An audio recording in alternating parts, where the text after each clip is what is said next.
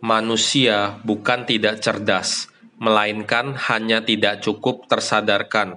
Hanya saat tersadarkan, barulah lebih banyak berbuat jasa pahala.